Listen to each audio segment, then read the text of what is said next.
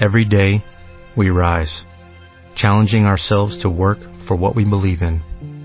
At U.S. Border Patrol, protecting our borders is more than a job. It's a calling. Agents answer the call, working together to keep our country and communities safe. If you are ready for a new mission, join U.S. Border Patrol and go beyond. Learn more at cbp.gov/careers. Ah, en Perashat Trae un yesod muy grande. La Torah dice que se casó Yitzhak con Rivka a los 40 años. Yitzhak ben Arbaim Shana, Rivka, aramim y patan aram, lavan aramim lo leisha. A los 40 años se casó Yitzhak. Vayetar Yitzhak Lashem lenokach ishto. Y rezó en frente de su esposa, que Akarahi, porque era una mujer estéril. Vayater lo Hashem. Y Baruch Hashem se embarazó su mujer. Termina el pasuk diciendo, ben Shishim Shana.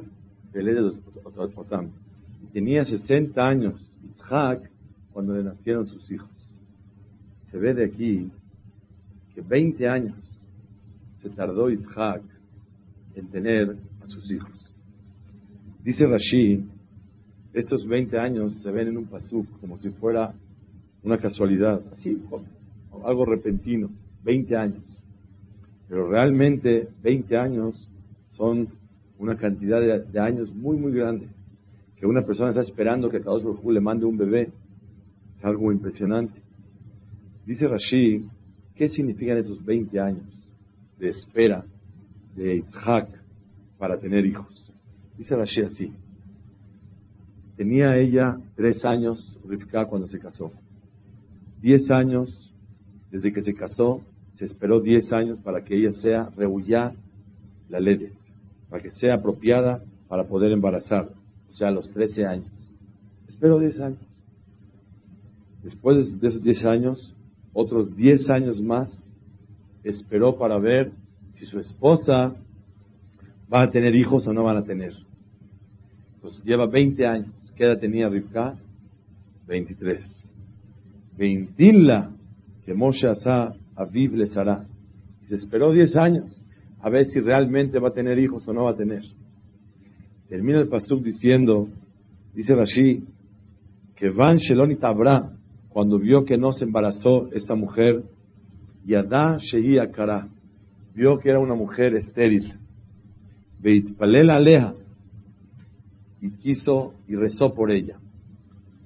Se ve que Itzhak, al casarse con ella, esperó 10 años técnicamente para ver si puede embarazar.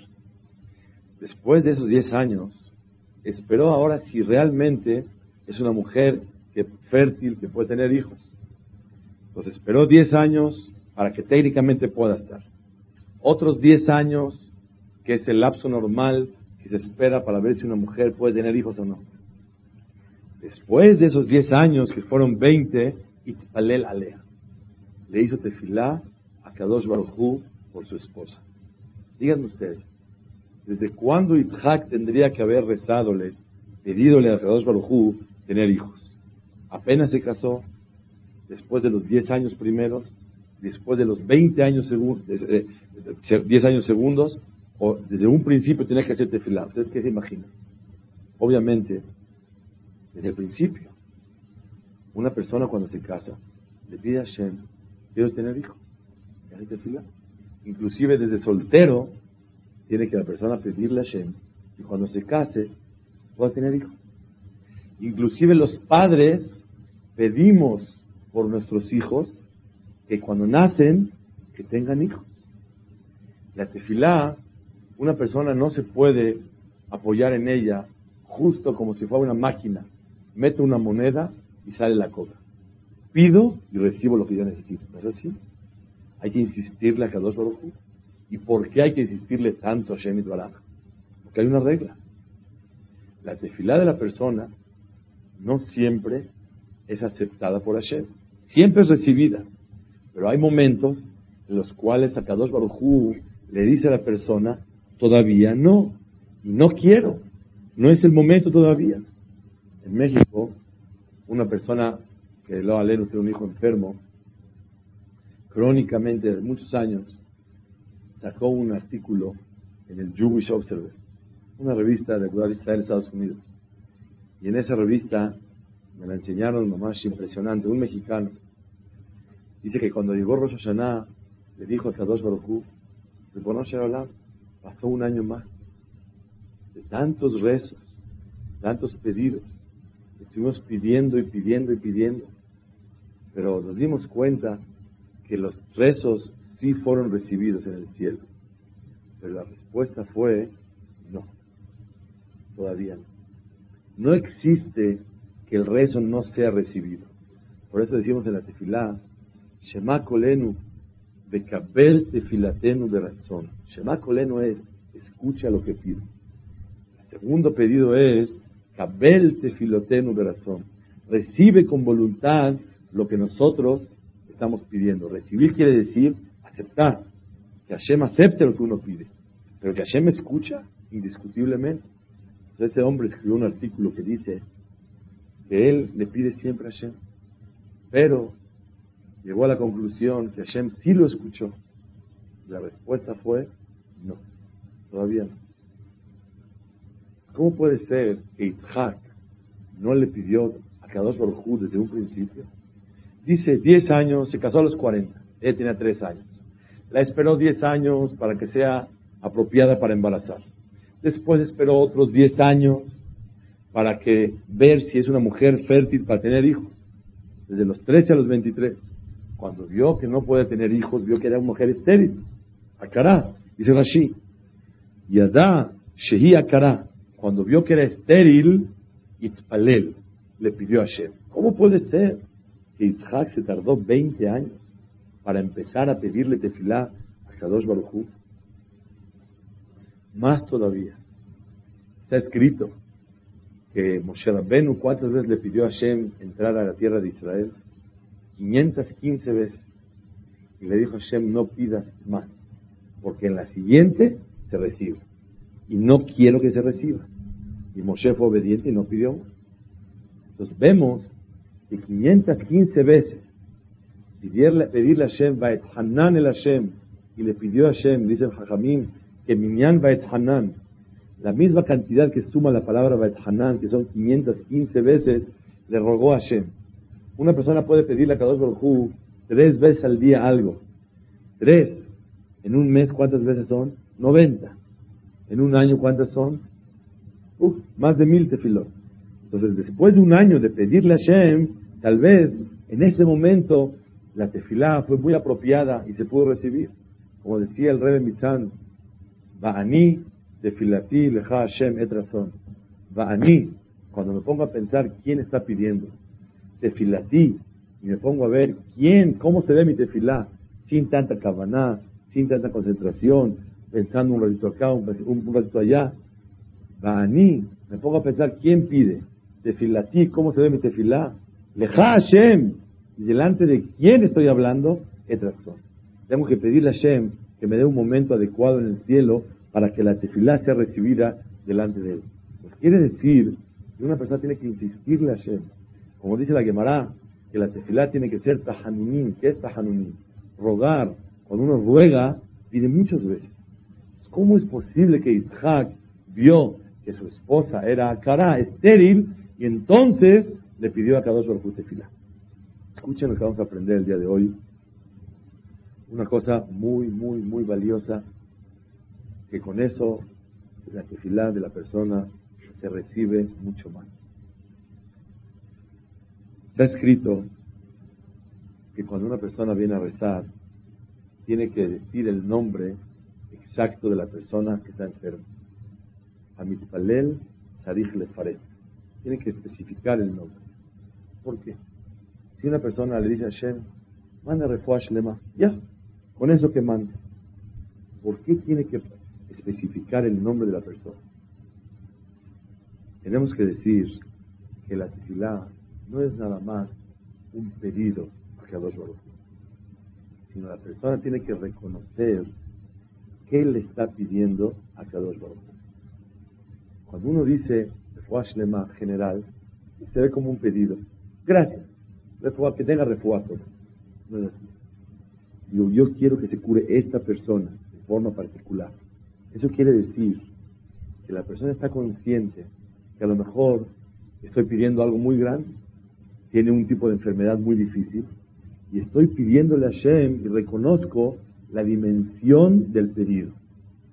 Yitzhak, no tenemos duda que todo el tiempo le pidió a Kadosh Baruch pero Yitzhak no le pidió por una mujer akara, por una mujer estéril. Cuando Yitzhak se dio cuenta que su esposa estaba estéril, se dio cuenta que es una mujer que no puede tener hijos, ahí le pidió a Kadosh Baruj de otra manera. Número uno, con mucho más fuerza, con mucha más doblegación, con mucha más esperanza de que nada más la solución está en Hashem, porque humanamente una persona no lo puede hacer. Número dos, reconoció lo grande que le está pidiendo a Kadosh Baruj. No es lo mismo pedir quiero un hijo, que cuando sabe que la mujer está estéril y pide un hijo, está pidiendo una maravilla. Está pidiendo algo que tiene una dimensión muy grande. Es lo que dice Rashid. Vean qué bonitas palabras. Se esperó 10 años hasta los 13 años que sea apropiada para embarazar. Esperó otros 10 años normales para poder ver si puede tener hijos o no puede tener. 10 años es un lapso que ya se puede uno dar cuenta si Hazul Shalom hay un problema grave o no. Dentro de los 10 todo sale. Y hemos visto gente que después de los 10 años pero 10 años es una medida muy importante. Como Abraham vino, cuando vio que su esposa estaba estéril, le pidió a Hashem. Seguro que le pidió antes, pero ahora le pidió reconociendo la dimensión del pedido a Hashem. Sé que es una mujer estéril, pero con todo y eso yo confío en ti y sé que no hay imposibles y te puedo hacer tefilat. Eso es lo que aprendemos de hacer. Está escrito en el Midrash una vez un señor iba en el desierto, iba con un burro. Y luego Alenu falleció el burro. Le dijo a Hashem, mándame por favor un burro. Dice el Midrash que de repente venía una caravana. Dijo, perdón, ¿no tiene un burrito que me venda? ¿Quién vende burros en el desierto? Pero sí, ¿cómo no? Acaba de nacer un burro. Lo compró dice el Midrash que se fue caminando con el burro, pero él cargando al burro, en vez de que el burro lo cargue a él. dice el Midrash, Hamor Vikesh, Hamor Kibe. ¿Pidió burro? Hamor, ahí está el burro. ¿Cuál es el problema? ¿Qué nos viene a enseñar este Midrash? Cuando uno viene a pedirle a Shem, quiere un burro, tienes que entender que en el desierto nadie puso un puesto de burro. Nadie se le ocurrió vender burros por si a alguien se le llega a morir su burro al entrar al camino, vendo burros. Va a quebrar el Señor. si tú le pides a Shem que te venda un burro, también piensa que nadie viene con sus caravanas trayendo un burro de sobra por si a alguien se le ocurre comprar un burro. Cuando tú pediste un burro, tienes que reconocer que estás pidiendo algo muy, muy especial. Estás pidiendo algo que es anormal. Pedirle a Kadosh Baruj que te mande un burro en el desierto es una cosa muy grande lo que estás pidiendo. Tienes que decirle a Shem, número uno, quiero un burro. Y que el burro este me, pueda sostener a mí y que esté fuerte y que esté disponible. Estás pidiendo muchas cosas. Y la persona cuando viene a pedir, aquí hay una regla, es la que quiero estudiar junto con ustedes hoy. Tienes que hacer conciencia de la dimensión del pedido que estás haciendo. Ese es el diseño. Cuando Isaac le pidió a Hashem a recién casado o de soltero, nunca se imaginó que va a tener una mujer que no puede tener hijos. Pensó como todo el mundo pide, Hashem, mándame un hijo. Pero cuando uno sabe que ya hay un problema y que realmente no es fácil que tenga un hijo porque sacará a una mujer estéril, vio que realmente esa mujer, igual que su mamá, y menos estéril, entonces la tefilá es con más fuerza. Aprendemos de aquí varios puntos. Uno, cuando uno sabe la dimensión del problema, le echa muchas más ganas y se concentra más y lo pide con más fervor, con más cariño, con más eh, fuerza lo que él pide. Número dos, con mucho más doblegación a Kadosh Baruch, que depende de ti, Ahora sí, me di cuenta que dicen los doctores que es estéril, no puede tener hijos.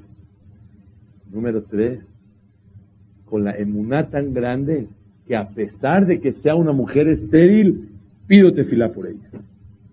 En este lugar, en este mármol, que está aquí abajo de la tarima, se paraba un hombre que me decía en Shabbat, quiero pedir refuash lema por alguien.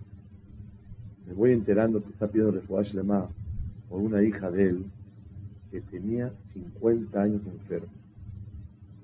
Y se me acercaba y me decía, querido, pide refuash lema por esta persona. Qué insistencia de pedirle y pedirle y pedirle a Kadosh Baruch. Eso es lo que un yehudí tiene que saber. No existen situaciones que una persona pueda decir ya no. ¿Por qué? Al único que le dijeron ya no es a Moshe Rabbeinu. Pero eso no nos dice nada. O por lo menos no escuchamos. Como no sabemos si sí o si no, tenemos todo el derecho y la obligación de insistir.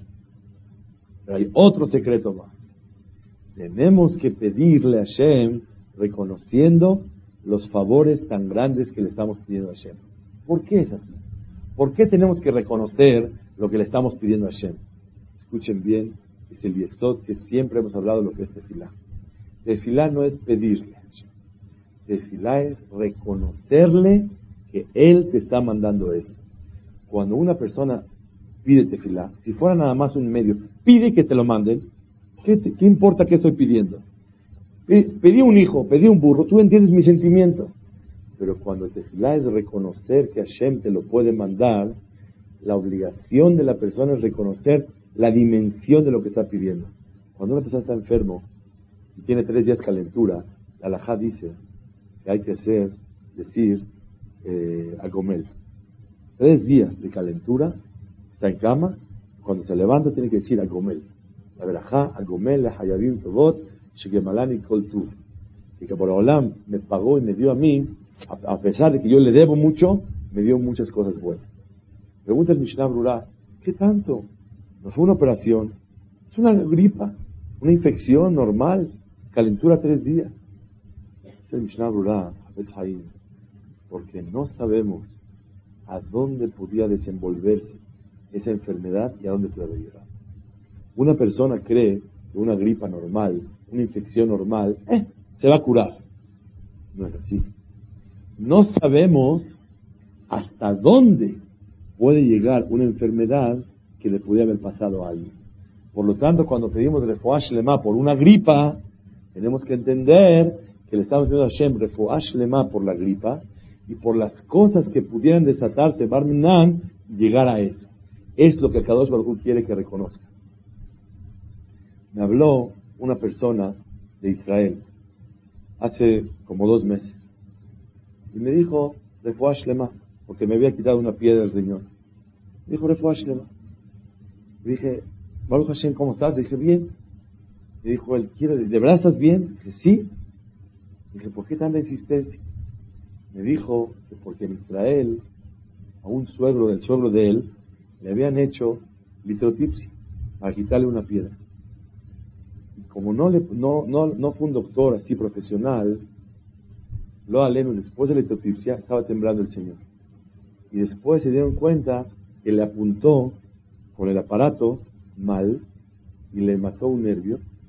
Y entonces el Señor se quedó con el mal de Parkinson para toda su vida. Lo aleno. Pues quiere decir que cuando una persona pide por Akadosh Barujú, por una piedra, ¿qué tiene que pedirle a Shem? La dimensión de todas las cosas que pudieran pasar y reconocer los hasadim de Akadosh Baruchú al 100%. No concentrarse en un detalle. Gracias a Shem por la piedra. No. Gracias por todas las cosas que Hazbe Shalom le pueden pasar a una persona. La obligación de un Yehudí cuando viene a rezar no es venir a pedir, es venir a reconocerle a Kadosh Baruchú todo lo que uno le está pidiendo. Es el secreto de Yitzhak. Yitzhak le pidió a Shem por un hijo. ¿Cuándo?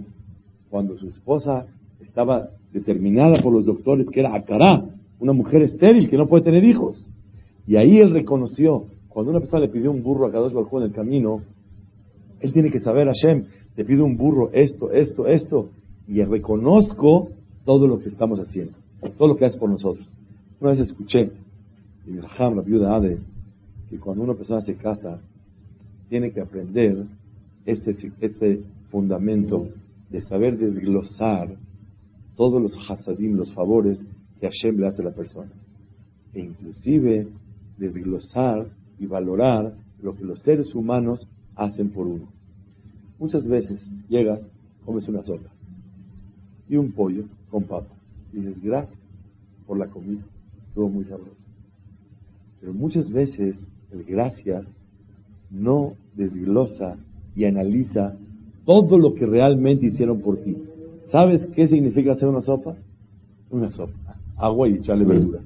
No, tiene que cortarlas bien. No te puede poner pedazos así feos. Cortarlas bien cortado y condimentarla.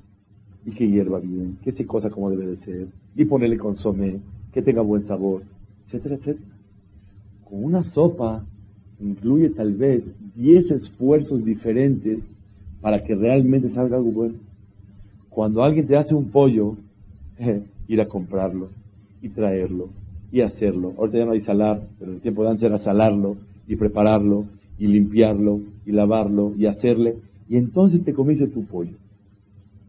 Nos dijo el Hajam que mucha gente no tenía Shalom Bait con su mujer. ¿Por qué? Dice, la verdad me hace una ensalada. Cada que llega una ensalada. Y como pan con ensalada. ¿Y qué pasa? Dice, la verdad no le digo ni gracias. ¿Eso qué es? No es nada. Una ensalada. Pues el Hajam le dijo, ¿sabes qué es una ensalada? Cortar el limón con un cuchillo, que no haya partido las cosas, que, no, que le pase el sabor. Se va a salir fea la ensalada. Echarle un toque de aceite, algo, condimentos, eh, para que sepa cómo debe de ser, cortarla bien, que no se suche el plato, la limpia. Son detalles. Y tú dices que no hay que decir gracias. ¿Cómo puede ser? Y la lechuga, revisar Tolaim. Pero seguramente él compraba de la lechuga de Hasalat que no hay que revisar. Entonces, no sentía la necesidad de agradecer. Aquí hay un punto muy grande. Uno cuando es padre, Baruch Hashem, sabe lo que es el esfuerzo tan grande de criar hijos, educarlos, velar por ellos, muchas cosas. Y de repente tu hijo se va a casar y te dice, gracias por todo. ¿Qué gracias por todo? ¿Entendiste qué es la palabra todo?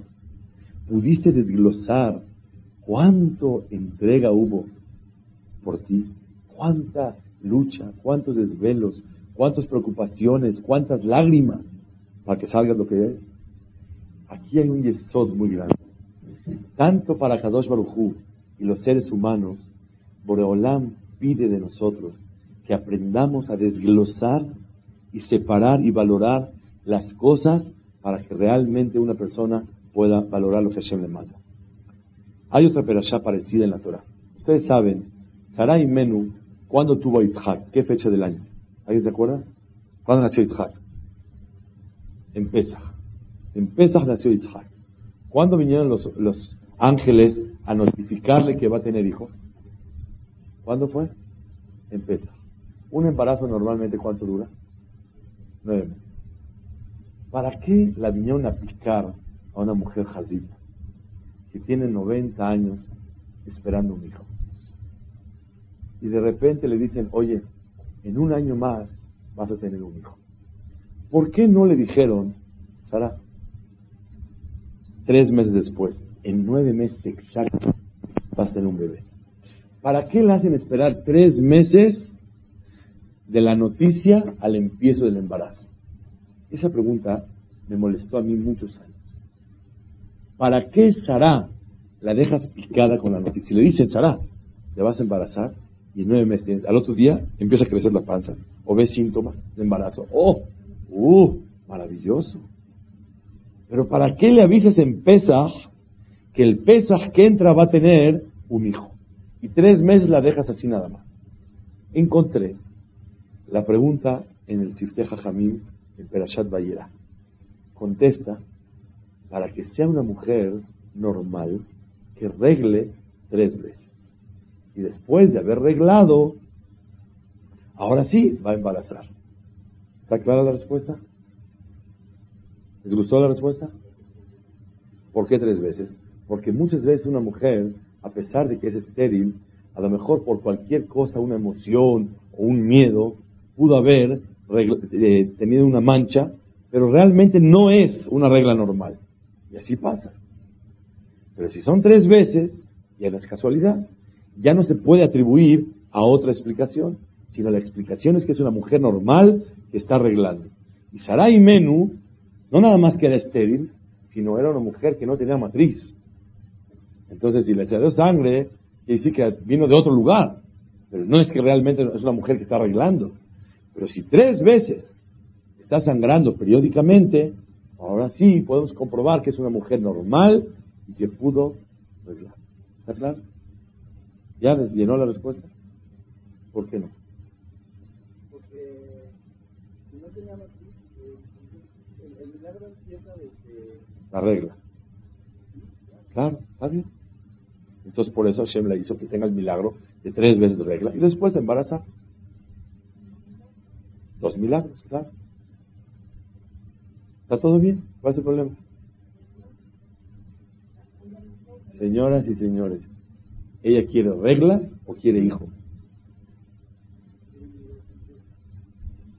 Que tenga un hijo. Si Hashem va a hacer milagro, que se infle la panza sin regla. ¿Para qué quiero yo tres meses? Para que regle, sea una mujer normal y después tenga hijos. Si de por sí es milagro, haz el milagro directo. ¿Para qué con escalas? ¿Para qué primero tres meses así? Y después va a embarazar. Directo que embarace. Sin reglar y sin tres meses. ¿Está clara la pregunta? Algo natural. Muy bien. Dijo palabras sabias. Dentro de lo milagroso tiene que haber algo natural, porque no merecemos puros milagros. Pero cuando los dos son milagros, entonces que regle de inmediato y que se embarace. O que no regle, o que no se no nada. Yo veo el bebé y punto. ¿Qué que saber? Claro que dentro de lo milagroso tiene que haber cosas naturales. Pero cuando es algo natural, se tapa el milagro. Pero aquí es milagro sobre milagro. ¿Para qué dos milagros? Están de más. Para que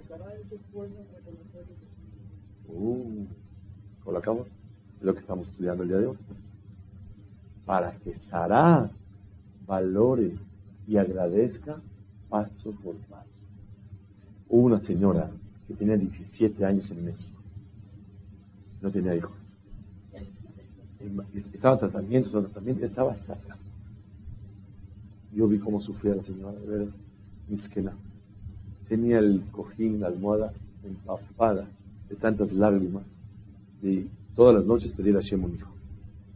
Y hacía ilusiones, tenía emuná.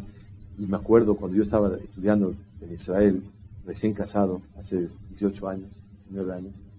Entonces, yo me acuerdo que ella vivía ahí, tratamientos, no tratamientos. todavía me acuerdo que habló con su esposo. Ella no se dio cuenta que yo estaba con atención a eso. Dijo, ay, ay, ay, el boleto se va a vencer en cuatro meses. Y si se embaraza y no la dejan viajar. Ya tenía 10 años que no se embarazaba y, el boleto y si se pierde. O sea, vivía como que es una realidad lo que va a tener.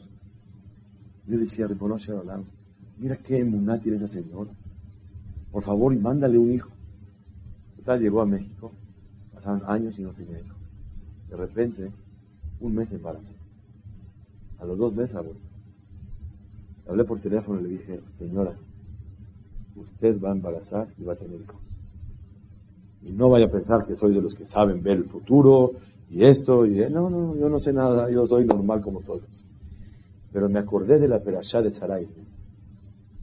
Si usted de un principio ve embarazado y tiene hijos, le agradece a Hashem por el hijo.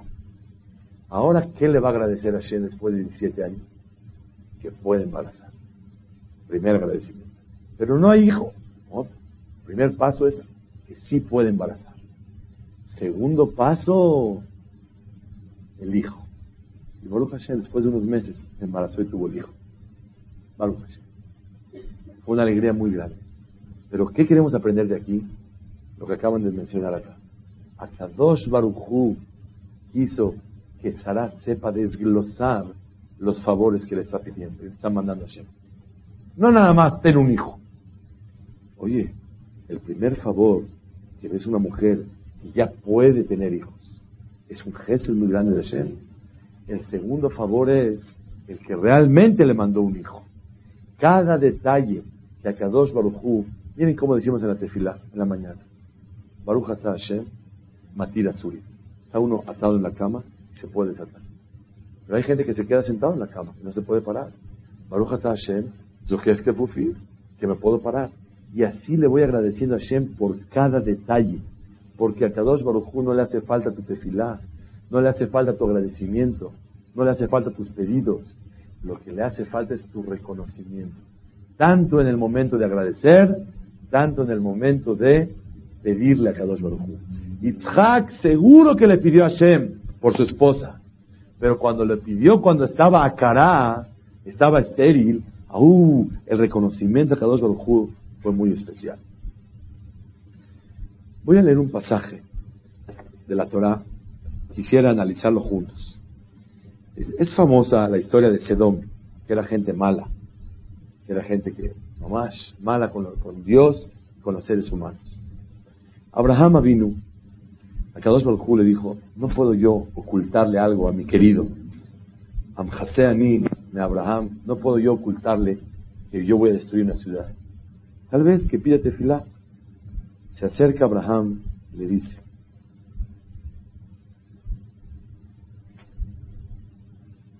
Vaigash Abraham Bayomar, Haaf tispe tzadikim rasha.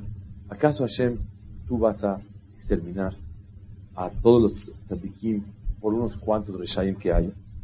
Tal vez hay 50 tzadikim en la ciudad. ¿Acaso no vas a perdonar por 50 tzadikim? Le dijo Hashem, claro, a ningún precio yo voy a hacer por 50 tzadikim. Le dijo Hashem, claro, a ningún precio yo voy a exterminar la ciudad. Si hay 50 tzadikim, con mucho gusto. Se acerca Abraham y le dice a Hashem, mira, yo soy polvo y tierra, y eh, ceniza y polvo. Hashem, yo quiero decir, tal vez en la ciudad no hay 50. Pero si hay en la ciudad 40, ¿tú puedes perdonar?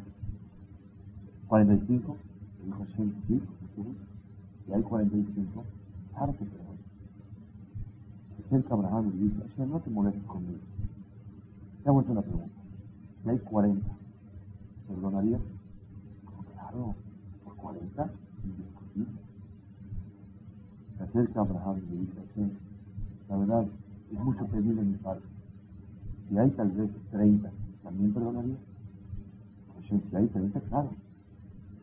Le dice Hashem, mira, no te enojes conmigo. Si tal vez hay 20, ¿también aceptas? Claro, 20 también aceptas.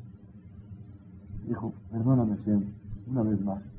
Si hay 10, ¿también perdón? Acepto. Si hay 10, acepto. Y vio que no había 10, y Abraham se regresó a su lugar y al no se pudo recibir. Miren ustedes, este pasaje ustedes lo ven como un rezo o como una negociación. Yo lo veo como un regateo, una negociación. Que hay 50, que hay 40, que hay 30. Bajó a 10 y no, no, no, no, no caminó. La pregunta es, Carlos Barujú sabía que no había 10. ¿Por qué no le dijo, si hay 50, perdona, Abraham, jabal manos, no pidas tu tiempo, no hay ni 10. Vete tu ¿Por qué no pasa? Si es una negociación, la Torah alarga tanto que pesukim. Vean ustedes, del Pasuk Arjedas al Pasuk Gamezimas, ocho pesukim, una hoja entera, para enseñarnos una negociación que realmente no existe. Otra pregunta más fuerte. Está escrito en el Rambam, en Alajot Shubá, que cuando Boraholam juzga las ciudades, la regla es, vamos detrás de la mayoría. Si la mayoría son buenos, la ciudad juzga para ellos. Si la mayoría son malos, termina la ciudad. Pregunta el Leja Mishneh, que no entiende. Entonces, ¿por qué en Sedom, si había 10 o 50, se salvan todos? Si había un millón de habitantes y todos son malos, ¿por qué por 50 se van a salvar? Y la regla es que vamos detrás de la mayoría. Contesta el Mishneh, tienes razón. La regla es que vamos detrás de la mayoría. Pero, cuando uno pide tefilá, no hay regla. Y aunque las reglas sean vamos detrás de la mayoría, se pueden violar las reglas. La tefilá puede cambiar las reglas de Hashem. Y aunque humanamente y según las reglas del juicio no merecemos, pero gracias al pedido, por Olam puede recibir. ¿Cómo estudió el Mishneh? ¿Era una votación o una tefilá? Una tefilá. Y Abraham estaba platicándole, pidiéndole a Hashem, no es negociación, es un rezo. Por favor, Hashem, salva por 50, por 45, 40, 30, 20 o 10. Es un rezo que Abraham hacía. La pregunta regresa a su lugar. Y si es un rezo, ¿para qué tiene que...? Y una vez dile a Hashem, que le diga a Hashem a Abraham, mira, hijo mío, no te molestes, no gastes saliva, no hay ni 10. Vete a tu casa, haz voz y haz hatarim. ¿Para qué pierdes el tiempo? Esa pregunta la escuché en un caján muy grande que escribió un libro sobre tefilá. En días de la Yeshiva Naharat Alevinim, Abul Baitlu. El libro se llama Aharat Tefilá. Un libro maravilloso. Él hace la pregunta. ¿Para qué? Que le digan de una vez. No hay. No hay negociación. No hay rezo. No se recibe tu rezo, Abraham. No hay ni diez. ¿Para qué insistes? Y aquí aprendemos que rezar no es pedir. Porque si rezar sería pedir, no sigas pidiendo hablar. Rezar es unirse, enlazarse con Hashem. Rezar es reconocer los hasadim, los favores de Hashem. Rezar es reconocer que Hashem cura, que Hashem manda parnasá, que Hashem da inteligencia, que Hashem perdona, que Hashem es piadoso. Eso es rezar. Rezar es reconocer que Akadosh Barujú, Él es piadoso. Primero Abraham reconoció si hay 50, por ese pedido se puede alterar la regla. Después Abraham siguió pidiendo, tal vez 45. A lo mejor su misericordia es tan grande y vamos a reconocer su piedad, que con 45 es suficiente. Después bajó a 40, luego a 30, luego a 20, luego a 10. ¿Por qué Hashem no lo dijo? Ya Abraham, suficiente, no insista. Porque tefilá no es pedir. Tefilá es reconocer a Hashem. Primero lo reconoció con 50, luego con 40, 45, luego 40, 30, 20, 10. Cada vez que va bajando el número, Abraham está reconociendo que la dimensión de la piedad de cada lo justo de nosotros. Y por eso Hashem no lo cayó. Porque tefilá no es pedir para que le conceda a uno. Tefilá es reconocer a Hashem. Y por eso a Kadosh todo el tiempo le daba la oportunidad a Abraham que siga enlazándose, siga reconociendo el Gesed de Kadosh Baruj Eso es lo que tenemos que aprender nosotros. Número uno, que Isaac seguro que le pidió a Kadosh Baruj desde que nació tener hijos. Hay una tefilá hermosa. Una vez la repartimos acá. Porque ustedes no piden por sus hijos que tengan hijos. Nada. Isaac también pedía. Pero cuando él pidió después de 20 años, sabiendo que su esposa es Akara estéril, el pedido es con un reconocimiento mayor, con una doblegación mayor, con una fe mayor.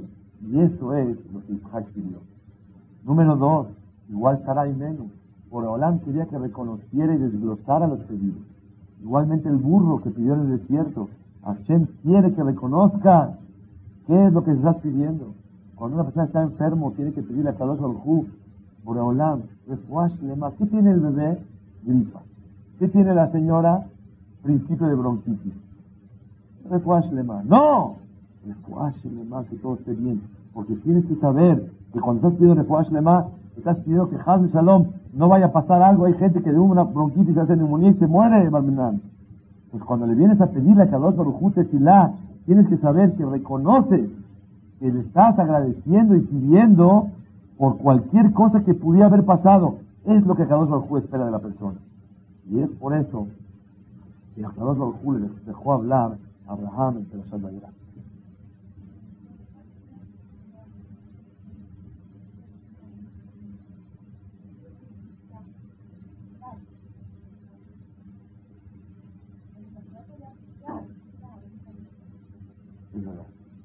Lo natural, natural es que la persona, no después de 20 años, después de 20 días, la persona ya. Otra vez no pedí lo mismo. Uno me dijo, ¿no crees que se molesten arriba de tanto pedir? Si tefilá sería pedir, seguro que se molestaron, ya, por favor, ya párale. Pero si tefilá es reconocer, ¿te molestan o están esperando? Y cuando uno reconoce, a quién le manda. De, de, hoy en adelante vamos a empezar con eso. Y por eso en la tefilá, lo hemos estudiado, cuando estamos hace dos tres años tefilá, en toda Berajá vienen dos partes. Refaeno Hashem Kuram. Y el Rofe Rahman de Neeman Porque tú eres el que cura. Barejeno Hashem, mándame Parnasá. Y el Tobu Metiv Atla. Porque tú mandas Parnasá. Hay dos partes en la Berajá. El pedido y el reconocimiento. Hay que profundizar más en el reconocimiento que en el pedido.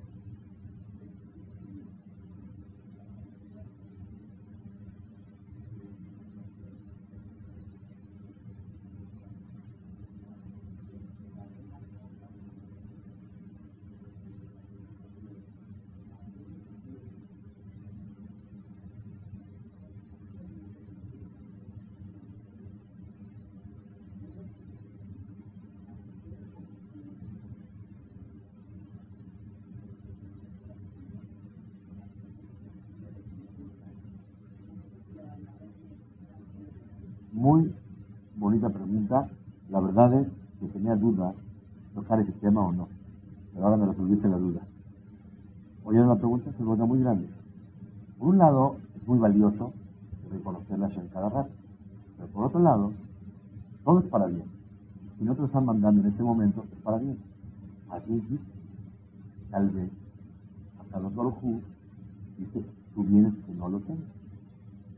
La respuesta número uno y rápida es, no sabes si es para mi bien o no es para mi bien.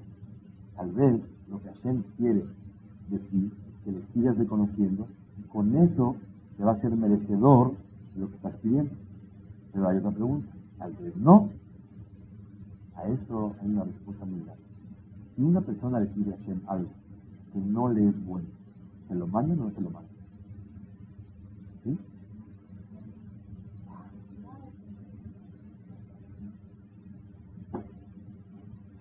Muy bien. El ladrón pide, pero quién sabe si lo escucha. Aquí acaban de mencionar, dicen que yo dije, sí, estás muy bien, tienes razón, es verdad, yo dije. Y si yo dije que, a lo mejor es verdad. Es Coraje. En Sefer Shemuel está clarísimo que hubo una época que Shemuel era el profeta. Cuando acabó la época del profeta, el pueblo de Israel pidieron reyes. Y por eso le dieron a Shaul América. Shemuel se sintió triste. Es el profeta, no le sirvo, aquí tienen un rey. Yo como profeta les es suficiente. Era verano, en Israel ustedes saben, el en Israel. No puede llover en verano. Verano no llueve, no existe. Hay una gota. No existe. Entonces, a la mitad del verano, en el mes de Tamuz, Samuel bajó la lluvia. Le pidió baja lluvia. ¿Para qué bajó la lluvia? Dos explicaciones. Una, para enseñarle al pueblo lo fuerte que es él. Ahí está que le puedo bajar lluvia cuando no es el momento. Es para quieren un rey, pueden confiar en mí. Número dos, dice el maestro Ustedes pidieron un rey se equivocaron en pedir un rey. Se equivocaron, ¿para qué se los conseguí? Cuando uno insiste en algo, aunque le haga daño, se lo da. Y por eso el pidió tefilá en el verano para enseñarle. Cuando en el verano es buena la lluvia o mala. Es mala en nuestra época. Pues ¿por qué Hashem me concedió la lluvia? Para enseñarte cuando pides, aunque te haga daño, te lo manda.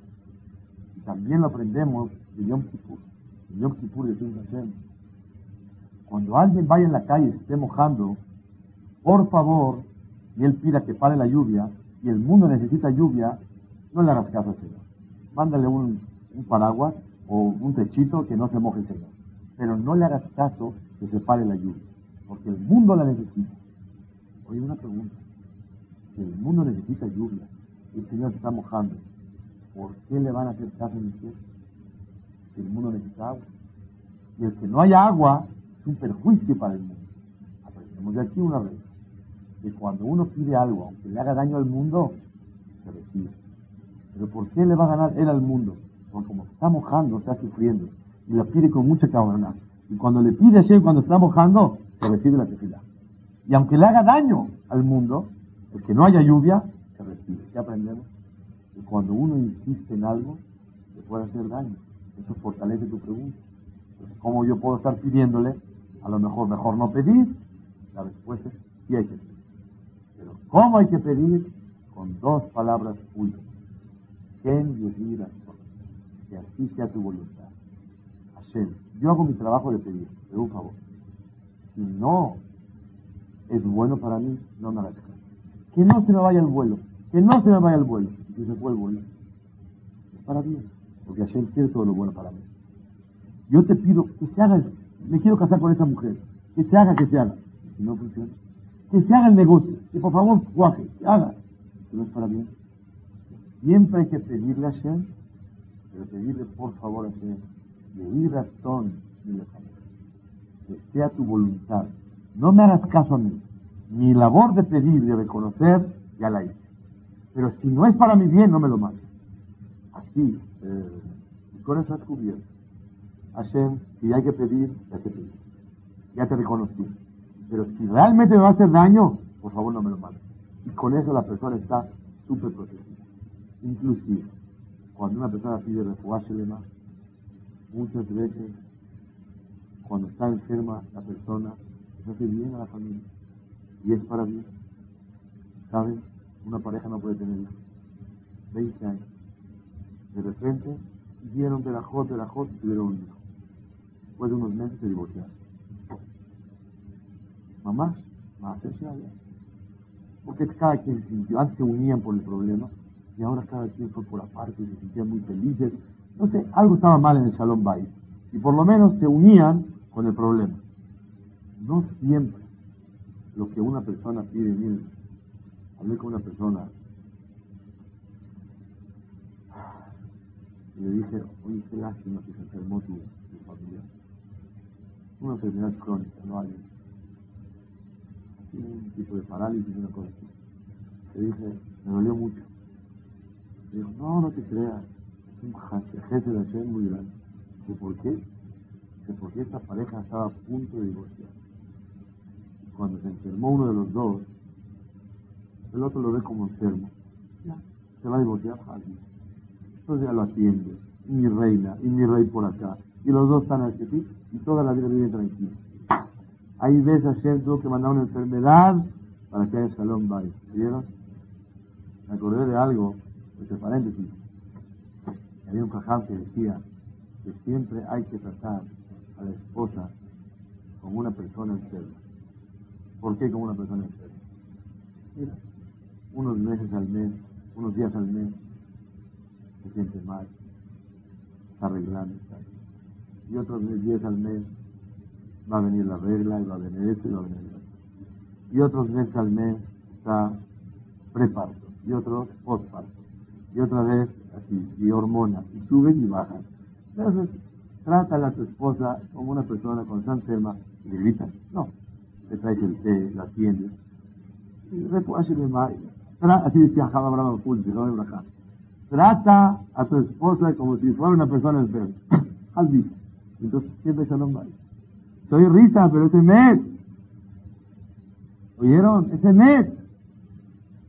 Una persona no sabe por qué hay veces las situaciones de la vida para Dios. Pero eso no quiere decir que no hay que pedirle a Hashem. Y podemos pedirle a Hashem. Pero si es para bien, Hashem, que sea para bien de otra manera. Que se corrija el problema sin sufrir. ¿Por qué no? Es válido. Pero siempre acompañado de tu y oración. Es muy importante saber Cuando una persona la Shem, saber el rezo de la persona tiene tanta fuerza que en ese momento que la persona reza ya obtuvo lo que realmente pidió. Nada más tiene que esperar que llegue el tiempo para recoger lo que está pidiendo. La Torah dice en Pershat Islah que Jacob vino tuvo 12 hijos. Él le venía a Jacob a Sherilatlo de Faddán Aram. Faddán Aram es donde vivía Labán. ¿Cuántos hijos tuvo Jacob en Faddán Aram? ¿12? ¿10? ¿11? ¿Cuántos tuvo? 11.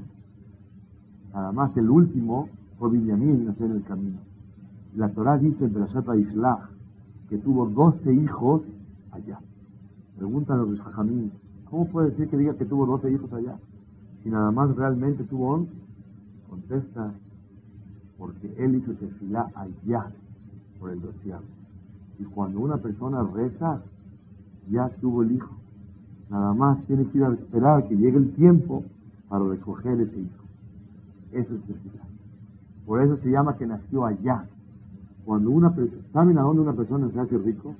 A dónde una persona tiene salud, acá, en el Bet En Roshaná y un Kippur, a una cuando sale la persona le dicen felicidades, pero no de año nuevo. Felicidades por todo lo que vas a recibir este año, porque al haber rezado ya dijeron sí, hay que esperar que llegue el tiempo para recoger. Eso es felicidad. Le dijeron a un jajam que vive aquí en México, que viene aquí a México, oiga jajam, usted se la pasa rezando hasta las 11 de la mañana. ¿Cómo es posible? Usted vino a juntar dinero para rezar, vaya que eres en Benévera. Dijo, no. Yo a las 11 de la mañana acabé de recoger, de, de, recolectar. Además voy a recoger lo que ya recolecté en la tefila. Eso. Tefila es el tiempo que la persona obtiene su salud, obtiene hijos, obtiene parnasá, obtiene alegría, obtiene éxito. Eso es lo que la persona tiene que reforzar. Esta perashá dice reforzar lo que es tefilá. La Torah cuenta cuando eh, guerrearon en contra del pueblo de Amalek, todo el pueblo bajó a guerrear. Moshe Rabbeinu no fue. ¿A dónde quedó Moshe? En la montaña rezando. Y le pusieron dos piedras para detener las manos. Cuando él levantaba las manos, todo el mundo volteaba a ver las manos de Moshe y ganaba. Cuando Moshe bajaba las manos, perdía. Pregunta la Mishnah en Rosh Hashanah, ¿acaso las manos de Moshe son las que ganan y las que pierden? Dice, no, cuando él levantaba las manos estaba señalándole, ahí está el éxito, arriba. Y todo el mundo le pedía que Hashem. Cuando bajaba las manos, todo el mundo se olvidaba que el éxito estaba allá arriba. Dice la Mishnah en de Berajot, cuando uno pasa por un lugar donde le hicieron milagros a él o a sus padres, ¿qué verajá tiene que decir? Baruch She'asali Bamakom si alguien, lo alenu, le pasó una, cosa muy difícil y Hashem le hizo un milagro, cuando pasa por ese lugar después de 30 días, tiene que decir, bendito Hashem que me hizo un milagro en este lugar. Si uno pasa por el lugar donde se partió el mar, tiene que decir, Baruch Sheasanes la abotenu, Bendito Hashem que nos hizo un milagro a nuestros padres. Si uno pasa por las piedras a donde Moshe Rabbenu regresó a Kadosh Baruj para la guerra de Amalek, tiene que decir Baruch Net, la Abotenu, de Aquí no existe el milagro Hashem. Pregunta el Maharsha, el milagro no fue ahí, el milagro fue abajo, a donde fue la guerra. Contesta el Maharsha, abajo nada más fue el fruto del milagro. El milagro fue a donde restó Moshe Rabbeinu. Por eso el milagro fue en las piedras a donde pidió Moshe Rabbeinu. Es lo que un Yehudí tiene que saber. Yo me gusta traer este ejemplo para acordar cuando alguien se gana la lotería y vio a las nueve de la noche, a las nueve, no, a las ocho, el horario de la Lotería Nacional y salió premiado su boleto. Ya, mamá es millonario. ¿Desde cuándo es millonario el señor? Desde ese momento. Mañana tiene que ir a recoger nada más el dinero. Ya es rico en potencia, ya puede girar cheques así al otro día postechados, lo que deposita y entra y pasa tu cuenta. Ya es rico. Cuando una persona reza, ya obtuvo. Una persona se hace a día ven en el resto. Una persona se hace con parnasá en el resto. Una persona tiene refuash lema en la tefilá. Nada más tiene que esperar que llegue el tiempo para que se aplique ese Y Y Hashem para que podamos tener emuná en tefilá. Una regla más. El que no tiene emuná en tefilá, su tefilá no le sirve. David Amelech rompió las ropas de Shaul. Cuando era viejito, se quiso tapar con la ropa y no le calentaron. Dice Benjamín, el que desprecia ropas, las ropas no le calientan. El que desprecia tefilá, la tefilá no le sirve. El que no tiene emuná en tefilá, su tefilá no le sirve. El que tiene emuná en tefilá, la fuerza de platicarle a Shem, reconocer la dimensión de los favores, la tefilá le sirve a